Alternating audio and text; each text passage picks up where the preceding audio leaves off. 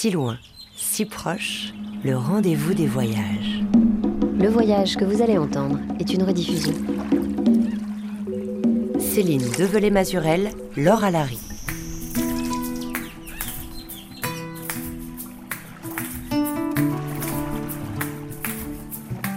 Bonjour à tous. Cette semaine, on va vous raconter l'histoire d'un trésor qui a fait un grand voyage à travers l'histoire et le temps, des rives du fleuve Niger, au temps de l'Empire tout couleur, jusqu'au port français du Havre, en passant par les cales, des navires de l'administration coloniale, pour rejoindre ensuite les réserves du musée de l'armée ou du quai Branly, jusqu'à un retour très partiel mais en grande pompe au XXIe siècle sur le continent noir, à Dakar. Ce trésor, dit de Ségou, a voyagé, vous l'avez compris, dans un contexte bien particulier au départ. Celui de la colonisation, où ce qu'on appelait alors collecte, voire don, cachait bien souvent le pillage pur et simple du patrimoine culturel africain. Ce trésor, devenu butin colonial, car pris dans un contexte de guerre, nous place forcément aujourd'hui au cœur de la question indispensable, brûlante aussi, de la restitution d'œuvres conservées dans les musées d'Europe, français notamment, à l'Afrique, pour un voyage retour cette fois. Or, si les objets voyagent, ils ne parlent pas, alors qu'ils ont certainement beaucoup à nous dire. Et dans son dernier livre, Les otages, l'autrice franco-finlandaise Taina Tervonen, notre invitée cette semaine, raconte comment elle a décidé de suivre à la trace ces objets du fameux trésor de Ségou, dans les archives, la tradition orale et les musées. Ce faisant, dans un récit choral et passionnant paru récemment aux éditions Marchiali, elle donne la parole à ces objets dispersés et muets, et à sa manière, elle leur donne vie.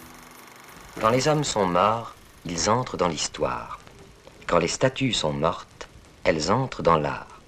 Cette botanique de la mort, c'est ce que nous appelons la culture. C'est que le peuple des statues est mortel. Un jour, nos visages de pierre se décomposent à leur tour. Une civilisation laisse derrière elle ses traces mutilées comme les cailloux du petit pousset, mais l'histoire a tout mangé. Un objet est mort quand le regard vivant qui se posait sur lui a disparu. Et quand nous aurons disparu, nos objets iront là où nous envoyons ceux des nègres, au musée. Taina Tervonen, bonjour. Bonjour. Les statues meurent aussi, c'est le titre du film de Chris Marker et Alain Resnais, sorti en 1953, dont on vient d'entendre un extrait, qu'on a choisi pour ouvrir euh, cet échange avec vous, parce que ce film, commandé en son temps par la revue et maison d'édition euh, Présence africaine, partait à l'époque d'un constat simple, pourquoi l'art nègre, c'était le terme à l'époque, est au musée de l'homme quand l'art grec ou assyrien est au musée du Louvre? Partant de là, ce film dénonce la destruction de la puissance symbolique de l'art africain par le colonialisme, encore en cours en 53, et le racisme qu'il structure. Ce qui vaudra d'ailleurs à ce court métrage d'être censuré et interdit pendant plus de dix ans. Alors nos musées, nos musées français, dans la salle Afrique du musée du Quai Branly à Paris plus exactement, c'est là que débute Taïna votre quête, votre enquête sur les traces du trésor de Ségou dont on va parler. Dans un silence, vous écrivez assourdissant. Racontez-nous pourquoi ce silence assourdissant.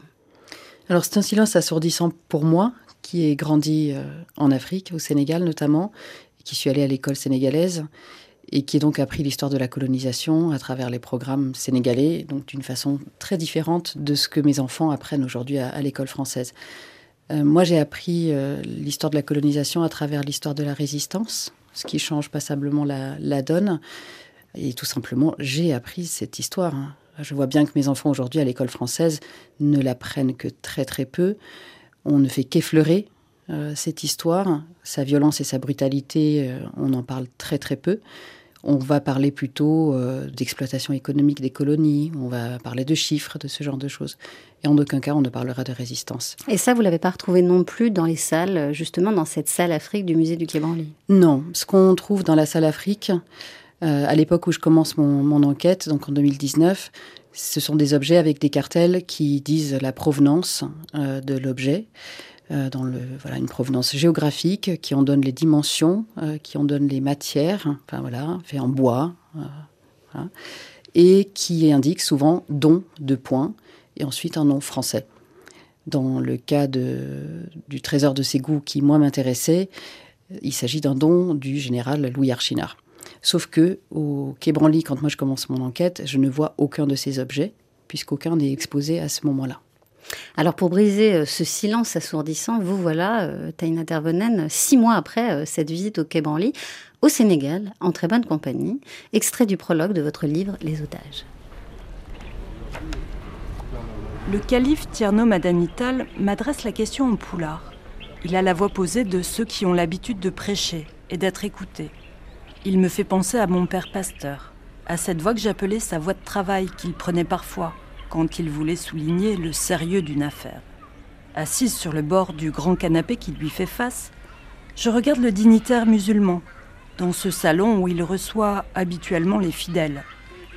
J'attends sagement, le dos bien droit, que sa question soit traduite en français par l'ami qui m'accompagne. Il m'a prévenu. Pour ce premier rendez-vous, c'est le calife qui posera la question, pas toi. Les bruits du quartier populaire de la Médina nous arrivent par la porte ouverte sur la cour. C'est le début de l'après-midi. L'interprète reprend. Pourquoi vous intéressez-vous à cette histoire, vous qui êtes blanche et descendante des colons?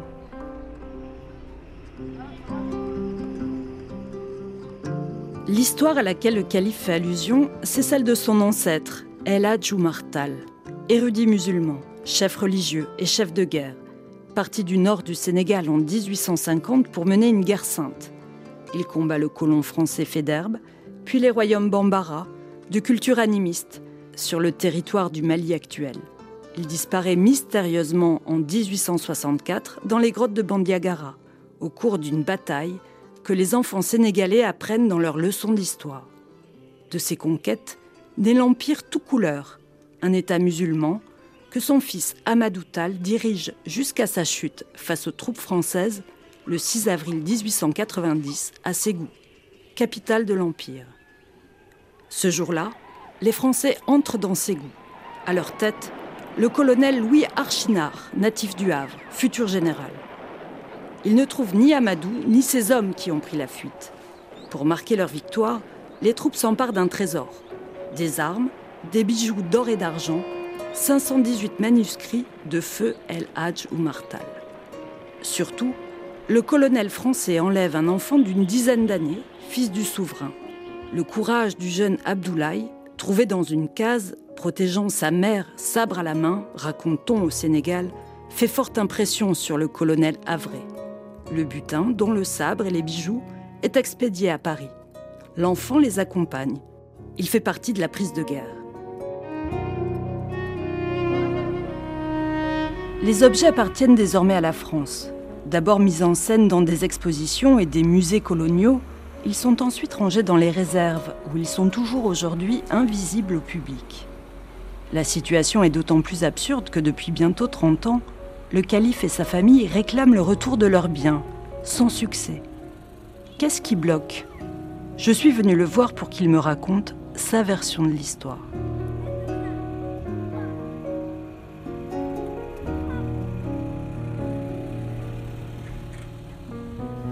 Taina Taronen, à l'écoute de ce passage, ce long passage qui ouvre votre livre, on en apprend plus, euh, bien sûr, sur ce fameux trésor de Ségou, euh, dont s'en parle le colonel Archinard au moment de la chute de Ségou, justement, en 1890. Mais avant de revenir sur euh, déjà la figure, euh, la grande figure d'Eladjou Martal, et puis aussi de parler d'Abdoulaye, euh, le petit-fils d'Eladj, capturé à Ségou également, est-ce qu'on pourrait revenir, si vous voulez bien, au XXIe siècle et à cette question que vous adressait justement le, le calife au moment de votre visite? Pourquoi vous intéressez donc à cette histoire? Eh bien, je crois que c'est une histoire qu'on a vécue ensemble, euh, Européens et Africains. La colonisation.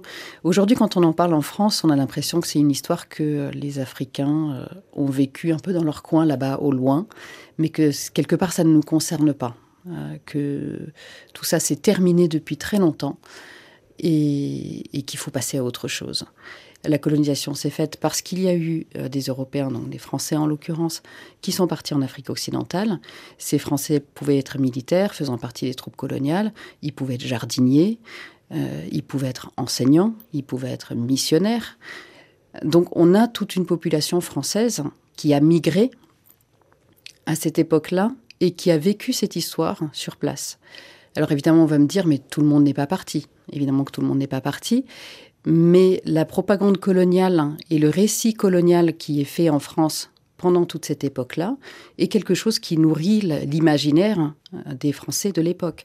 Et je crois que de toute cette histoire, il nous reste quelque chose. On est héritier de cette histoire-là. qu'on l'explicite ou qu'on l'explicite pas, qu'on en parle ou qu'on n'en parle pas, on est héritier de cette histoire. Et quand euh, le débat sur la restitution a commencé dans, à partir de 2017 et de la déclaration d'Emmanuel Macron qui dit... Le fameux discours de Ouagadougou. Voilà, le fameux discours de Ouagadougou où euh, le président a dit euh, que dans cinq ans, il souhaite que le patrimoine africain des musées français reparte en Afrique.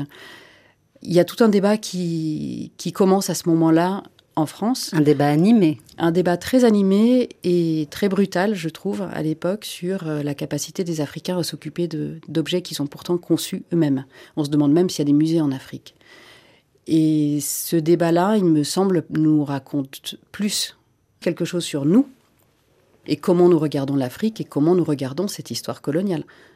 Et ce que nous en savons aussi, parce qu'en l'occurrence, au sujet de ce trésor de Ségou, euh, il y a euh, au centre euh, finalement de toute cette histoire, même c'est une figure qui guide d'ailleurs vos pas dans cette quête sur les traces du trésor de Ségou, c'est cette figure d'El Martal qu'on connaît peu, même pas du tout ici en France.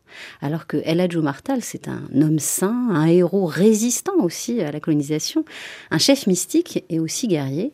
Archive RFI, émission destinée 1992. Il a marqué de son empreinte l'histoire de l'Afrique de l'Ouest au XIXe siècle. À l'évocation de son nom, ses ennemis tremblaient de peur, tels des arbres secoués par l'armatan. Au nom d'Allah, Oumar Saïdou Tal arma son bras pour mener le djihad et semer la graine de l'islam chez les infidèles. Il frappa si fort qu'il se retrouva à la tête d'un empire qui s'étendait de Dinguiraï au Sahara, du Sénégal à Tombouctou. Partout, on parla de ces hauts faits, trempés dans le sang et les larmes, nourris de grandeur morale et d'une foi têtue. La vie des grands personnages est parfois difficile à cerner. Il y a toujours de la part de ceux qui en parlent une tendance à l'exagération à propos de certains faits. Dans le cas d'Oumar Saïdoutal, la tradition orale ne parle pas de lui de la même manière que les sources écrites. Mais comment établir la frontière entre l'histoire et la légende au sujet d'un homme dont les actions sont attestées par ses contemporains? Selon la tradition, Oumar Saïdoutal est né un jour de Ramadan. Le Ramadan, c'est le neuvième mois de l'année lunaire musulmane. Du lever au coucher du soleil, les croyants sont tenus d'observer un jeûne. À Halwar, chacun a son chapelet et espère que les prières murmurées le long de la journée iront vers Allah.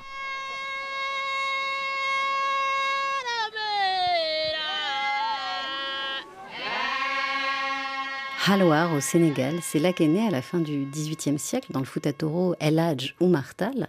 Et c'est là aussi, euh, que vous êtes rendu, euh, puisque votre récit, c'est aussi votre propre voyage sur les traces justement de ce trésor, et puis aussi des héritiers de la famille d'Eladjo Martal, qui là-bas, donc à Halwar, vont vous conter euh, solennellement l'histoire de leur euh, illustre ancêtre.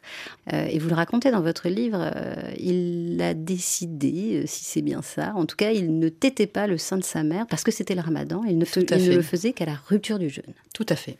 Ça, c'est la légende qui m'a été racontée à Loire, sur place, et qui est une légende qu'on entend au sujet de, de la naissance d'Eladjo Martal. Effectivement, il est né pendant le ramadan, et il n'a pas tété le sein de sa mère avant que ce soit l'heure de rupture du jeûne. Et après, c'est devenu un personnage euh, extrêmement euh, lettré, un érudit, euh, qui mm. va aussi faire le pèlerinage très jeune, dans sa vingtaine, et puis qui va évidemment contribuer de manière décisive à l'islamisation en Afrique de l'Ouest. Oui, tout à fait. L'empire tout couleur qu'El Martal fonde est un des grands empires de l'Afrique occidentale de cette époque, et c'est un empire musulman. El Martal mène une guerre sainte, un djihad, c'est un mot qu'aujourd'hui euh, on n'aime pas tellement utiliser, voilà, mais il s'agit vraiment d'une guerre sainte. Au retour de, son pèlerinage de la Mecque, El Martal s'arrête au royaume de Sokoto, qui est un autre royaume musulman qui mène pareillement une, guerre sainte, et c'est là qu'il apprend des techniques de guerre qu'il va ensuite appliquer euh, en construisant son propre royaume. Jusqu'à, et là je fais un grand bond dans l'histoire, sa disparition justement mystérieuse dans les falaises de Bandiagara. C'est ça. Comme le dit la légende. Pour ne pas dire qu'il est mort. Et alors aussi, à un moment de, l'échange avec euh, des membres de la famille Tal, à un moment, on vous adresse cette question, on vous dit, mais alors, est-ce que, euh, qu'est-ce que les Français savent de toute cette histoire? Et en particulier, c'est au sujet d'Abdoulaye, euh, le petit-fils d'Eladjou Martal, qui est capturé par le colon français, le colonel Archinard.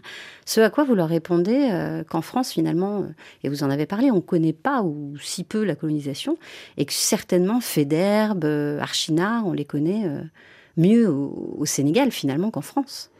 Oui, c'est ça. C'est-à-dire que au, Sénégal, on apprend toute cette histoire à l'école. Et puis Federbe vit aussi dans les légendes, dans la tradition orale. C'est des personnages qui sont importants pour l'histoire du, Sénégal, que ce soit Federbe ou Gallieni ou Archinard ensuite pour tout ce qui est l'histoire du Mali, qui appelait le Soudan français, le Soudan français de, l'époque. Mais c'est vrai que si on mentionne Federbe à Paris aujourd'hui, ben, les gens vont penser plutôt à une station de métro. Euh, si on parle de Gallieni, ben, c'est pareil. Hein. mais ils ne savent absolument pas qui étaient ces personnages. Et au Sénégal, c'est assez. Enfin, c'est incompréhensible en fait pour des Sénégalais que les Français ne connaissent pas leur histoire. Comment c'est possible? Ils me répondent texto, mais pourtant c'était des Français. Ça paraît absurde, effectivement, quand on se pose la question de cette façon-là. Pourtant, ils sont présents, vous l'avez dit, alors dans le nom des stations de métro en France, euh, aussi dans le nom des rues, euh, des avenues, euh, dans la statuaire. Et justement, ça me fait penser au Sénégal. ils sont aussi présents, évidemment. Je pense à Féderbe pour ce qui est de, la statue de Féderbe à Saint-Louis. En l'occurrence, il y a cette statue qui trône, qui n'a pas été déboulonnée, mais c'est le vent qui s'en est chargé. Le vent s'est chargé de déboulonner la statue. Voilà, en tout cas, c'est ce qui est raconté. La statue est tombée alors qu'il y avait une grande commémoration religieuse en cours à Saint-Louis, donc qui n'était pas une commémoration religieuse liée à El Martal, mais tout de même. Et on se demande si, voilà, il n'y aurait pas eu quelques personnes qui auraient aidé le vent à faire tomber la statue. D'autres personnes jurent que absolument que non. Mais ce qui est certain, c'est que le vent, en quelque sorte, avait la bénédiction du guide religieux qu'on célébrait à ce moment-là à Saint-Louis. Donc il y a beaucoup, beaucoup, beaucoup de légendes autour de, cette histoire euh, au Sénégal. Pour revenir peut-être à la question de Federbe et de Gallieni ou d'Archinard, euh, je crois que ça parle surtout du, silence qu'on a posé sur cette histoire en France. Et qu'on retrouve justement au sujet des objets qui ont été euh, capturés, pillés pendant la colonisation en Afrique notamment. Oui, c'est un silence qui est à la fois dans les musées et qui est dans, dans les rues, dans notre espace public. Et je trouve ça assez étonnant qu'on en soit là, qu'il n'y pas plus de. Voilà, qu'on ne sache pas qui étaient ces personnages. En fait, ça, pour moi, ça, dit beaucoup sur la façon dont on traite l'histoire coloniale et son héritage en France aujourd'hui. On ne veut pas en parler. Sachant que sur l'histoire des noms aussi, il y a une, jolie ironie de l'histoire dont vous parlez, euh, au sujet du lycée, ex-lycée Féderbe de Saint-Louis justement, qui euh, dès 1984 va prendre en fait le nom de l'adversaire historique de Féderbe en la personne de El Hadj ou Martal. Et vous êtes allé dans ce lycée, et forcément, ça renvoie, et vous en parlez au titre de votre livre, bien sûr, Les otages. Parce que Federbe, c'est lui qui va créer euh, en 1855 euh, la première euh, école dite des otages. Et en France, encore aujourd'hui, on ne la connaît pas, cette histoire. Non, c'est vrai que quand je parle de l'école des otages en France, bah, les personnes que j'ai en face sont très choquées. Euh, qu'on puisse appeler déjà une école de cette façon-là, et ils n'en ont absolument jamais entendu parler. Donc l'école des otages, c'était une école où les fils des chefs euh, étaient envoyés par l'administration coloniale. C'était une façon de faire en sorte que les chefs se tiennent à carreau.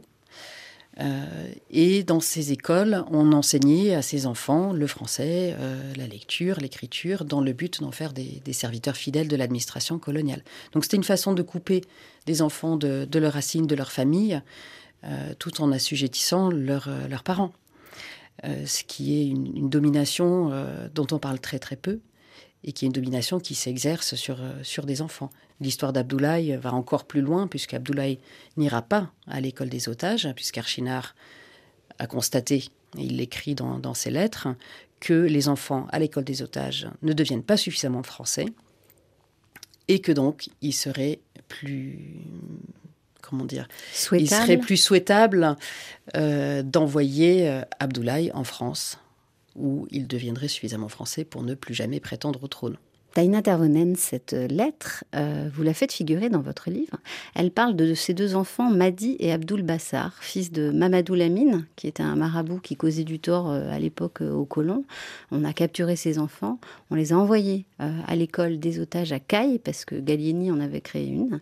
et justement, Archinard écrit cette lettre au sujet de ses deux enfants. On l'écoute.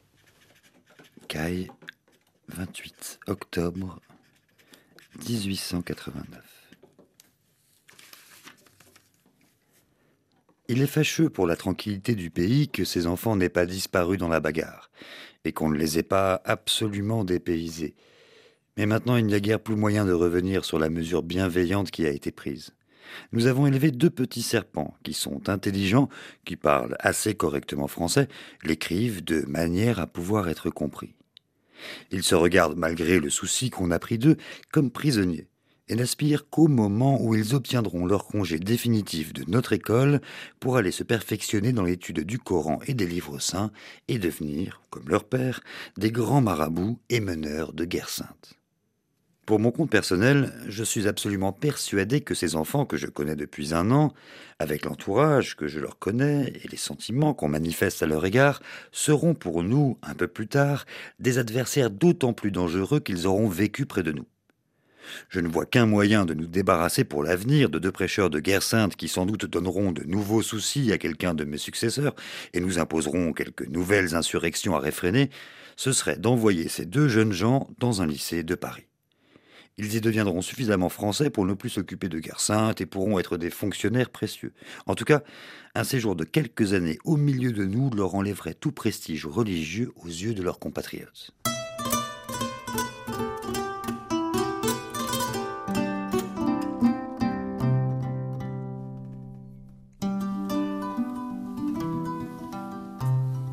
Taina Tervonen, cette lettre d'Archinard, vous la découvrez euh, dans les archives parce que on l'a pas dit, mais dans votre quête, vous allez à la rencontre des hommes, des anciens, euh, garants de la tradition orale, et puis aussi vous écumez les archives, euh, les archives nationales à Dakar et aussi en France, et donc vous racontez la découverte de cette lettre aux archives, une découverte sidérée, vous écrivez.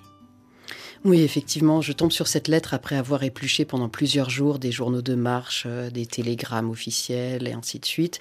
Et donc cette lettre arrive et je tombe sur, euh, sur cette expression de deux petits serpents. Et là, je me dis, mais c'est juste pas, c'est pas possible d'écrire. Enfin, voilà, c'est une lettre officielle. Ce n'est pas Archinard qui s'adresse euh, à son frère, euh, comme dans d'autres lettres. C'est pas une lettre privée, c'est une lettre tout à fait officielle entre Archinard et l'administration coloniale. Et voilà donc comment on parle d'autres êtres humains, voilà comment on parle d'enfants qui ont entre 10 et 15 ans.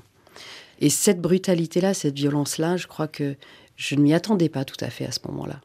Mais ça renvoie à cette schizophrénie aussi assez et violente qu'a amené la colonisation.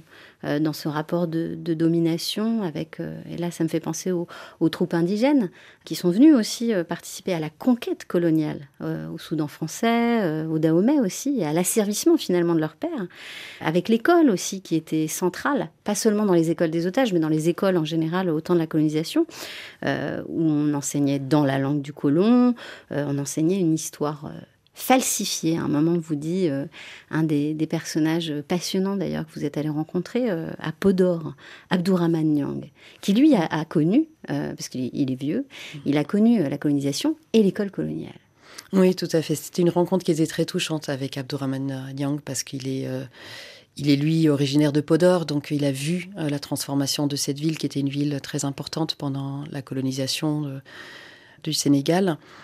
Et il est allé à l'école coloniale. Ensuite, il est devenu enseignant lui-même. Il a été directeur d'école. Euh, aujourd'hui, il est à la retraite, il a plus de 80 ans. Donc il a pu inverser justement le processus de falsification de l'histoire dont il a été victime. Tout à fait. En même temps, euh, l'école aujourd'hui euh, au Sénégal se passe toujours en français. Moi, c'est pour ça que je parle français, parce que je l'ai appris à... Parce que vous n'êtes pas française de naissance. Je ne suis pas française de naissance, donc non, j'ai appris le français en allant à l'école sénégalaise. Et donc il a enseigné euh, en Il a enseigné en français, bien sûr. Et ce monsieur euh, âgé donc me raconte l'histoire de Podor dans une langue très poétique et me raconte aussi ce que ça fait euh, quand on vous enseigne qu'Eladjo Martal était un sanguinaire et c'était un ennemi alors qu'on parle de sa culture. À Podor, on est à quelques dizaines de kilomètres seulement de Alloire, qui est le village de naissance d'Eladjo Martal. Donc ça montre bien comment justement on, essaye de, en tout cas au temps de la colonisation, de, déplacer euh, les, individus de leur propre histoire, de leur propre culture, euh, avec aussi ces enfants euh, de chefs, on en a parlé, qu'on dépayse comme Abdoulaye jusqu'à Paris. Et finalement, euh, il en va des individus comme des objets, et vous me voyez venir. J'en reviens au fameux trésor de Ségou, qu'on va dépayser, parce qu'une fois qu'on l'a capturé, euh, évidemment, il s'agit de le ramener en France, donc en 1890. Un trésor aussi, il faut le dire, euh, et c'est ce qu'on découvre dans votre livre, qui, avant sa prise, faisait déjà l'objet quand même de grands fantasmes par le colon français. Oui, tout à fait. C'est-à-dire, Archinard, quand il entre dans ses goûts, il s'attend à trouver un trésor euh, d'une valeur de plusieurs millions de francs de l'époque. Or, il s'avère que ça ne sera absolument pas le cas.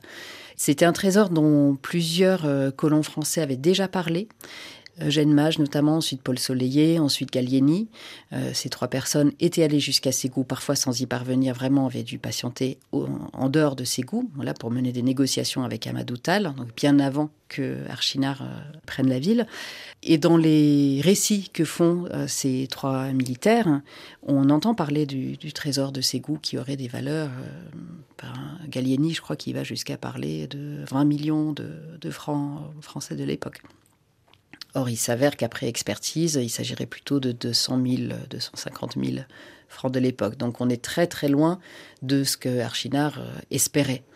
Et l'existence de ce trésor existe aussi dans la tradition orale euh, de cette région. Donc, c'est pas simplement les, les colons français euh, qui ont inventé en quelque sorte cette histoire. C'est-à-dire, il y a déjà une légende qui existe, puisque dans cette région, il y a des mines d'or. Donc voilà, c'est une, légende qui semble être pour, importante pour tout le monde parce que ça permet de, bah, se mettre en valeur euh, avec la valeur de ce trésor. Sachant que ce trésor, en tout cas ce qu'on a pu euh, en capturer, euh, une fois arrivé en France, ce trésor, ces objets vont connaître, après 1890, une étrange et rocambolesque destinée, suite du voyage juste après le grand Youssou N'Dour sur RFI, dans son album Africa Rec, qui louait le grand El Hadj Oumartal.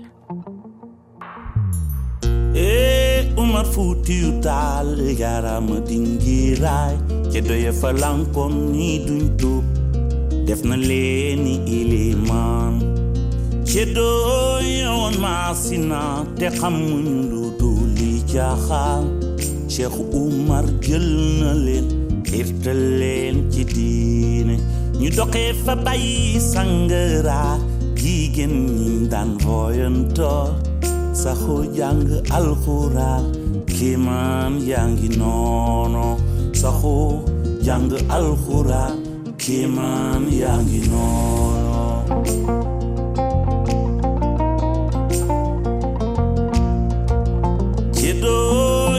maasina te xamuñu lu duli jaaxal Cheikhu Umar jël na leen xiirtal leen ci diine ñu doxee fa bàyyi sangara jigéen ñi daan voyantoor saxoo jàng alxuraan kiimaan yaa ngi noono saxoo jàng alxuraan kiimaan yaa ngi noono saxoo jàng alxuraan kiimaan yaa ngi noono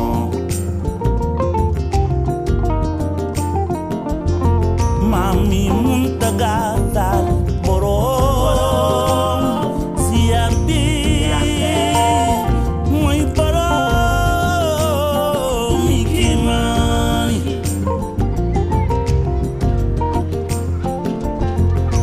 cerno muntaga dal borom siar bi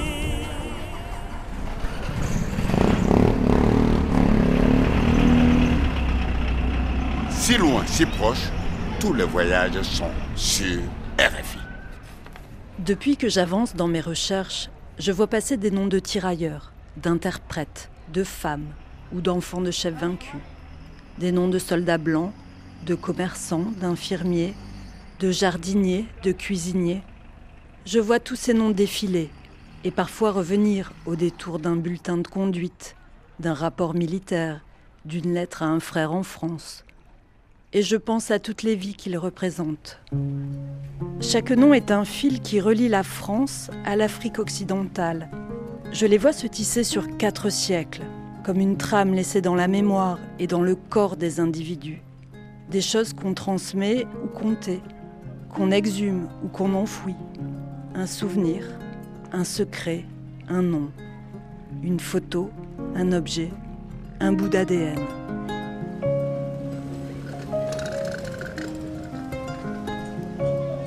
À si loin si proche avec Taïna Tervonen, autrice de Les Otages, paru aux éditions Marchiali, on continue de voyager dans une fascinante galerie de portraits entre la France et l'Afrique occidentale, au gré de son récit peuplé de fantômes, de l'histoire de la colonisation. Des individus fantômes, mais aussi des objets fantômes, comme ce fascinant trésor de Ségou dont on parle avec vous, Taïna, depuis le début de l'émission. Dans ce trésor, donc, il y a des manuscrits, des armes, des bijoux, euh, des objets rituels, des objets du quotidien, des objets qui vont atterrir euh, donc dans nos musées français, euh, au Havre, à Paris, et qui vont être, vous en avez parlé, un temps présentés au public et ensuite relégués dans les réserves comme oubliés de nos mémoires. Sauf qu'il y a un objet que les Africains n'ont pas oublié et dont ils ont réclamé le retour à de nombreuses reprises, c'est le fameux, le mystérieux sabre d'El ou Martal, le grand chef tout couleur. Sachant que dans cette histoire, et euh, c'est ce que vous essayez de démêler dans votre livre, dans cette histoire, rien n'est simple, surtout au sujet de ce sabre. Oui, je crois que de tous les objets de, ce fameux trésor du, du Ségou, le sabre est celui qui, a l'histoire la plus complexe. Enfin, disons qu'il y a autant de versions de l'histoire du sabre hein, qu'il y a de narrateurs de l'histoire, autant de versions qu'il y a de rencontres. Euh. Pourquoi ce sabre-là est devenu un tel symbole? Je, n'ai toujours pas la réponse à, cette question. Alors il y a peut-être avec l'histoire aussi d'Abdoulaye, cet enfant qui au moment où le colon arrive défend sa mère avec le sabre. Euh, euh, oui, effectivement, cette histoire-là. Il y a cette histoire-là, mais je n'ai pas réussi à savoir de quand cette histoire-là date, à quel moment cette histoire-là a commencé à être racontée? C'est effectivement une histoire qu'on m'a souvent racontée au Sénégal, mais qu'on ne m'a jamais raconté en France et que je n'ai pas retrouvé non plus dans les, dans les archives écrites. Euh, Parce que vous n'avez pas retrouvé de mention euh, du sabre dans les documents officiels qui parlent euh, justement de la composition de ce trésor? Alors, il arrive plus tard finalement. Alors dans le trésor, il y a bel et bien un sabre. Et il y a même un sabre qui est exposé quand les objets sont exposés pour la première fois à Paris, quelques années après leur arrivée. Mais ce sabre-là, dont on n'a pas de photo, évidemment, on n'a pas de dessin non plus, on n'a pas d'illustration, on a simplement une description écrite par des journalistes de l'époque.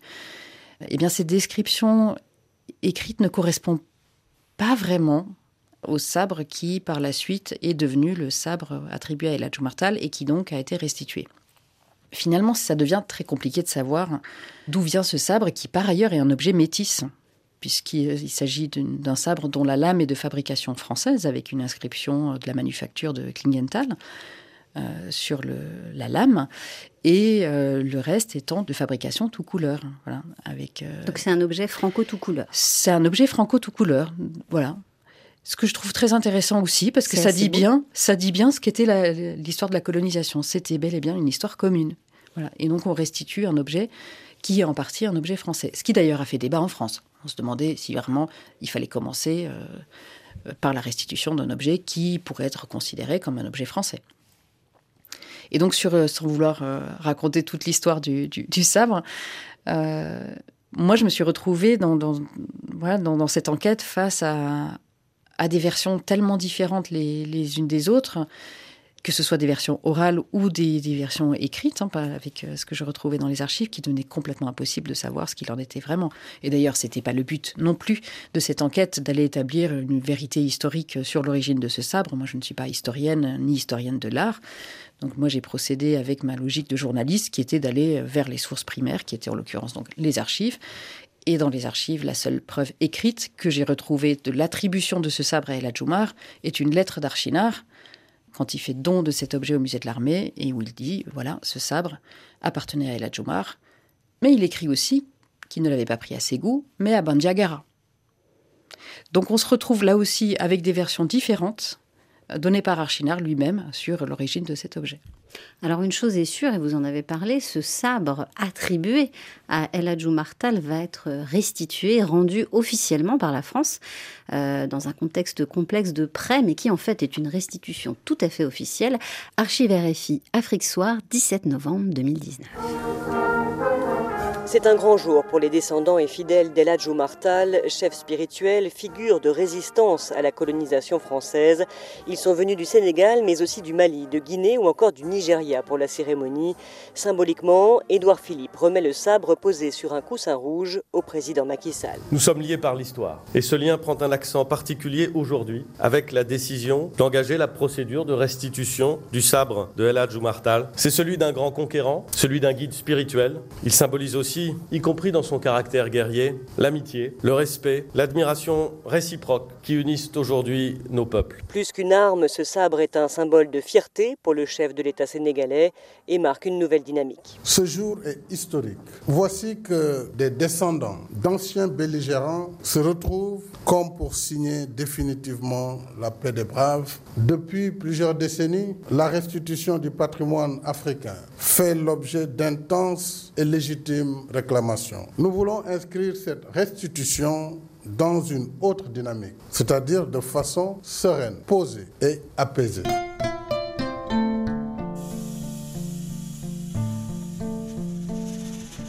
Taina Tervenen, ce sabre, vous êtes euh, allé le voir euh, là où il est aujourd'hui, au musée des civilisations noires de Dakar. Et on vient de l'entendre dans cette archive, euh, on prête finalement à ce sabre d'immenses vertus quand même. On vient d'entendre la paix des braves, ce qui n'est pas rien. Et ça dit aussi à quel point, et vous en parlez, vous rencontrez Felwinsar, qui lui donc est un des co-auteurs du rapport sur la restitution des œuvres du patrimoine africain, commandé euh, justement euh, par euh, le président Macron à la suite de son discours de Ouagadougou en 2017. Donc vous en parlez avec Felwinsar de à quel point ces objets finalement sont, sont lourds de sens et de symbolique. C'est presque ça le plus important en fait. Oui, je crois bien. Ces, ces objets sont, sont très puissants. Ce sont des objets qui, qui ont une puissance symbolique qui, qui m'a étonnée, auquel je ne m'attendais pas à ce point-là et qui, me semble-t-il, a aussi étonné des conservateurs français avec lesquels j'ai parlé, notamment au Muséum d'histoire naturelle du Havre, où ils ont reçu une délégation de la famille Tal, venue voir des, objets. Ça, c'est un passage passionnant, savoureux hmm. aussi, où finalement on comprend le décalage qu'il y avait justement entre les conservateurs donc du muséum euh, du Havre, qui avait une partie du fonds Archinard, puisque le colonel Archinard était havrais, hmm. et donc entre ces conservateurs et cette délégation qui est arrivé en respect et effectivement dans une curiosité immense et une grande dévotion aussi évidemment à ces objets. Oui, c'est là qu'on voit aussi la façon dont les objets prennent du pouvoir par rapport au regard qu'on leur accorde et par rapport à la valeur qu'on leur accorde. Euh, ce jour-là, le directeur du muséum, Cédric Crémière, avec qui j'ai discuté, qui m'a raconté ce moment-là, et euh, la conservatrice Gabrielle Baglione, regarde pour la première fois ces objets avec le regard de la délégation euh, oumarienne, donc de la famille Tal, qui plus d'une vingtaine, plus d'une vingtaine de personnes qui viennent avec toute l'émotion qu'il y a dans ce moment-là. Et dans les photos qui existent de ce moment-là, on la voit bien cette émotion sur euh, le visage des, personnes qui sont présentes. Et je, crois que c'est cette, euh, c'est ce dialogue-là qui nous manque aujourd'hui. C'est-à-dire qu'on comprenne tout simplement que ces objets, on peut les regarder de, plein de façons différentes. Et qui sont importants pour d'autres. Qui sont importants pour d'autres et qu'on a la liberté de les regarder de plusieurs façons différentes et que chaque façon euh, a droit au respect. Et que ce n'est pas parce que ces objets aujourd'hui sont dans des réserves de nos musées et qu'ils ne nous sont pas montrés, euh, c'est pas pour autant que ces objets n'ont pas d'importance pour d'autres personnes et peut-être qu'il faudrait effectivement rendre ces objets aux personnes qui souhaitent les regarder avec ce regard-là. Oui, parce que justement, dans cette euh, restitution, euh, dans ce retour des œuvres, il y a euh, derrière aussi l'idée d'une nouvelle relation entre l'Afrique et la France. c'est d'ailleurs le sous-titre du rapport SAR-Savoie. C'est pour une nouvelle éthique relationnelle. Alors ça, c'est le terme. mais ça veut dire, en gros, être dialogué d'égal à égal, cette fois-ci. Chacun, finalement, debout sur son patrimoine, dont il fera bien ce qu'il veut. Oui, et puis tout simplement de, dialoguer, de s'écouter. J'irais commençons déjà par ça et par euh, admettre le fait que, effectivement, bah pour ces objets-là et aussi pour cette histoire-là, dont les objets ont été témoins, il existe plusieurs versions. Il n'y a pas une seule vérité unique, il y a plusieurs vérités, il y a plusieurs versions de l'histoire, et c'est très bien comme ça, mais que ces vérités, ces versions peuvent coexister et qu'on peut s'écouter, les raconter. Et je crois que ce dialogue-là, aujourd'hui, il, il peine à trouver sa place. Et peut-être que c'est là la fonction des objets, d'ouvrir cet espace-là. Enfin, en tout cas, c'est ce que moi j'espère. Sachant qu'au-delà aussi de la restitution, euh, il est question ici d'émancipation. Et ça nous a fait penser, euh, à si loin si proche, euh, à un grand penseur, le grand penseur sénégalais, Cher Anta Diop, qu'il faut encore écouter aujourd'hui. vous avez parlé de vérité, il en parle aussi à sa manière. Allocution de Cher Anta Diop à la jeunesse du Niger, 1984.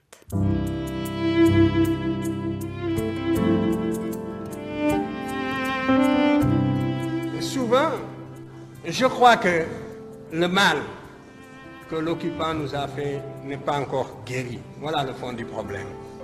L'aliénation culturelle finit par être partie intégrante de notre substance, de notre âme. Et quand on croit s'en être débarrassé, on ne l'a pas encore fait complètement.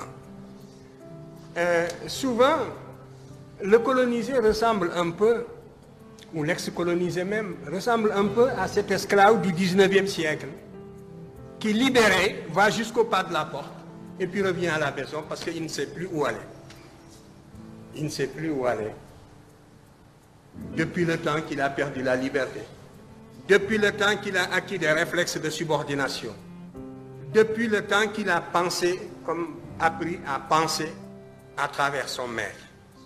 C'est un peu ce qui est arrivé aussi à l'intelligentsia africaine dans son ensemble. Parce que en dehors de quelques questions, toutes les questions que vous m'avez posées reviennent à une seule. Quand est-ce que les Blancs vous reconnaîtront-ils? Parce que la vérité sonne blanche. C'est cela. Si réellement l'égalité intellectuelle est tangible, l'Afrique devrait, sur des thèmes controversés, être capable d'accéder à la vérité par sa propre investigation intellectuelle, se maintenir à cette vérité jusqu'à ce que l'humanité sache que l'Afrique ne sera plus frustrée, que les idéologues perdront leur temps parce qu'ils ont rencontré des intelligences égales qui peuvent leur tenir tête sur le plan de la recherche de la vérité. Mais vous êtes persuadé que pour qu'une vérité soit valable et objective, il faut qu'elle soit blanche. Dans ses propos forts et euh, mythiques sur l'aliénation culturelle, Cher Antadiop euh, va terminer euh, sa phrase par des mots tout aussi forts que vous connaissez peut-être, Taïna Tervenen. il adresse à la jeunesse ce message, il leur dit Formez-vous, armez-vous de science jusqu'aux dents et arrachez votre patrimoine culturel. Alors aujourd'hui, il n'est pas arraché. En tout cas, ça a été une longue lutte, le retour justement du patrimoine culturel. et ça continue. C'est un processus en cours aujourd'hui. Oui, c'est pas fini, c'est loin d'être fini. Et je pense que ce qu'on ce qu'on oublie souvent ici en France, c'est que euh, ce patrimoine a une importance pour la jeunesse africaine, que ce soit la jeunesse du Sénégal ou la jeunesse d'autres pays africains.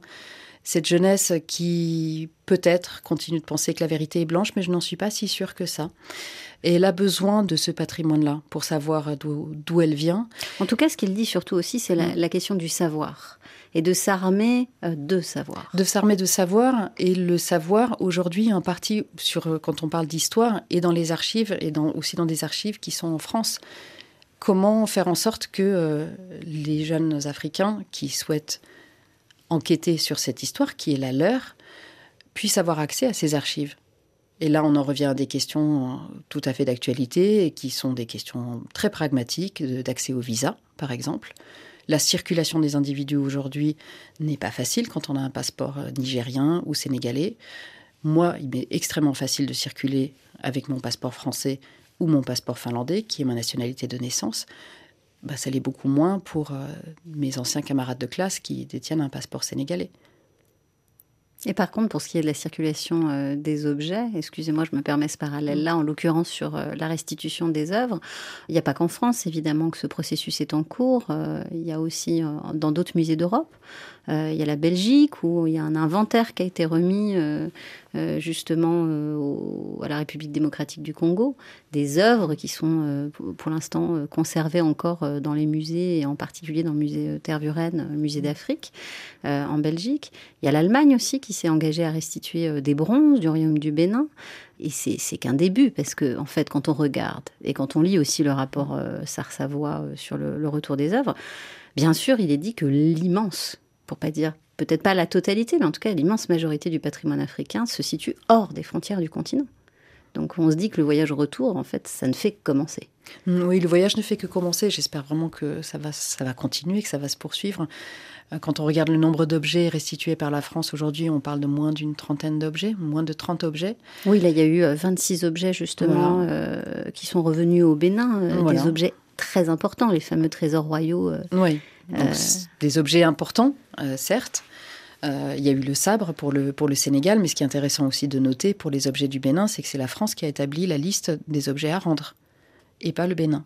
Donc on n'est pas encore quand même dans un rapport d'égalité totale. Non, je crois que pour ça, on a encore beaucoup de chemin à faire.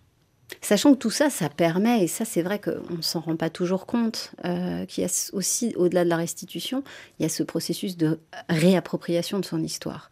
Justement, on parlait des, objets du Bénin, euh, ils ont été exposés euh, jusqu'à récemment, jusqu'en mai 2022, on va les réexposer encore là-bas. Ça a été un succès total, cette exposition il y a eu, je crois, jusqu'à 200 000 personnes, et pas que des Béninois. Donc ça montre à quel point, finalement, à partir de ces objets, on repart de sa propre histoire. Oui, ces objets euh, ont été exposés au Quai Branly pour une exposition d'adieu, juste avant leur départ vers le Bénin. Et il y a eu des milliers de personnes qui se sont rendues sur place. Moi, j'y étais euh, également pour voir les objets une dernière fois avant, avant leur départ. Et les gens faisaient la queue dehors. Et dans cette queue, il y avait beaucoup de familles africaines. Et je n'ai jamais vu un public comme ça au Quai Branly avant. Et je me dis, il y a aussi quelque chose qui est à faire ici, en France, par rapport à, la population française qui a des origines en Afrique, plus ou moins proches, plus ou moins lointaines. Et qui est héritière forcément aussi de cette histoire. Qui est héritière évidemment de cette histoire. Si on a aujourd'hui en France une population qui a autant de liens forts avec l'Afrique, c'est aussi à cause de l'histoire de la colonisation. On a un peu tendance à l'oublier s'ils nous écoutent aussi et qu'on parle français avec eux. Tout à fait. Et moi, si je suis ici à parler français aujourd'hui, c'est aussi à cause de l'histoire de la colonisation, évidemment. Donc c'est une histoire commune. Il n'y a pas, euh, comme on disait, de vérité blanche ou, noire. En tout cas, c'est une histoire euh, mélangée. C'est ça aussi que ça dit. Votre livre, on sent qu'il y a cette recherche-là, qui n'est pas d'une vérité, mais de notre vérité. Oui, puis c'est une histoire très métissée, de rencontres, de rencontres qui se font avec euh, parfois beaucoup de brutalité et de violence, parfois des rencontres qui se font avec une vraie rencontre d'égal à égal, des rencontres où il y a, qui bouleversent la vie de personnes d'une façon ou d'une autre, que ce soit des personnes euh, sénégalaises, africaines ou des personnes françaises, blanches. Euh, voilà, quand on va regarder ça d'un peu plus près, on se rend compte que c'est une histoire qui est qui pas si simple que ça, qui n'est ni noire ni blanche, enfin sans faire de, de faux jeux de mots, et qui est extrêmement métissé. Vraiment. Et ça, on, l'oublie aussi. Hein. Votre livre est finalement un livre et un récit, un voyage métis en fait. Peut-être. Taïna Intervenant, merci. Merci à vous. Je rappelle le titre de votre récit, épatant, captivant récit, paru aux éditions Marchiali, Les otages, contre-histoire d'un butin colonial. Merci aux voix amies pour leur lecture, merci à la Sonothèque de RFI pour leurs archives. Céline Develay-Mazurel, Laure Alary, on vous salue, chers auditeurs, d'ici et d'ailleurs. À la semaine prochaine pour de nouveaux voyages.